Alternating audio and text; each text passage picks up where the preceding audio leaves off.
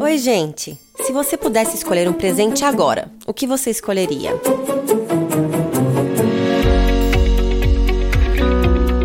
Sabores e saberes com Tati Bittencourt.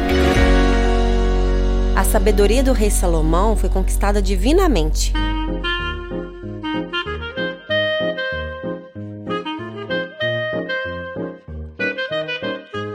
Deus se agradou por Salomão ter pedido discernimento para governar, diante de tantas possibilidades, né? Você com certeza sabe que Rei Salomão foi o rei mais bem-sucedido, mais sábio, mais rico. Os seus ensinamentos para uma vida de sucesso são citados de aulas infantis até cursos de finanças para empresários.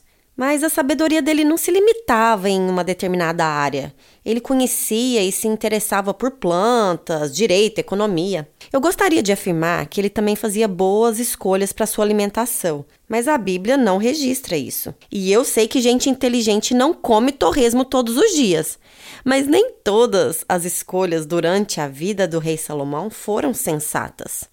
Simples, comedido, certamente não eram adjetivos para o rei famosão, que fez um trono de marfim e cobriu de ouro. Diariamente, diz a Bíblia, que o rei Salomão gastava aí uma provisão de 30 tonéis da melhor farinha, 60 tonéis de farinha comum, 10 cabeças de gado engordado. Era comida para manter grandes banquetes todos os dias. O estilo de vida dele atraiu a mulherada. A rainha de Sabá mesmo ficou abismada com todo aquele preparo e toda a pompa e circunstância em que o rei vivia. Ele acabou se casando com muitas mulheres, as mesmas mulheres que o influenciaram a ter uma vida de idolatria e que fez com que a ira de Deus se levantasse contra ele. As pessoas, quando iam visitá-lo e pedir conselhos, levavam presentes e a Bíblia cita que muitos levavam, dentre tantas outras coisas, especiarias. Eu imagino que a comida no palácio era muito bem temperada, cada prato rico em ingredientes. Deu até vontade de preparar um veado marinado no vinho e ervas, assado com tâmaras e cebola. Seria até uma possibilidade de preparo diário.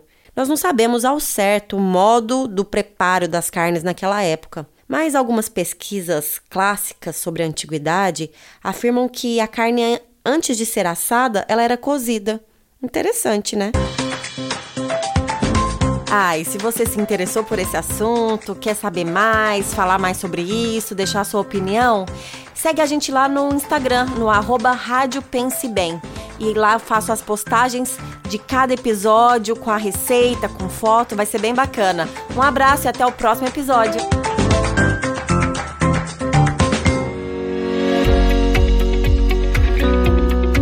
Sabores e Saberes. Apresentação Tati Bittencourt. Um programa Ministério Pense Bem.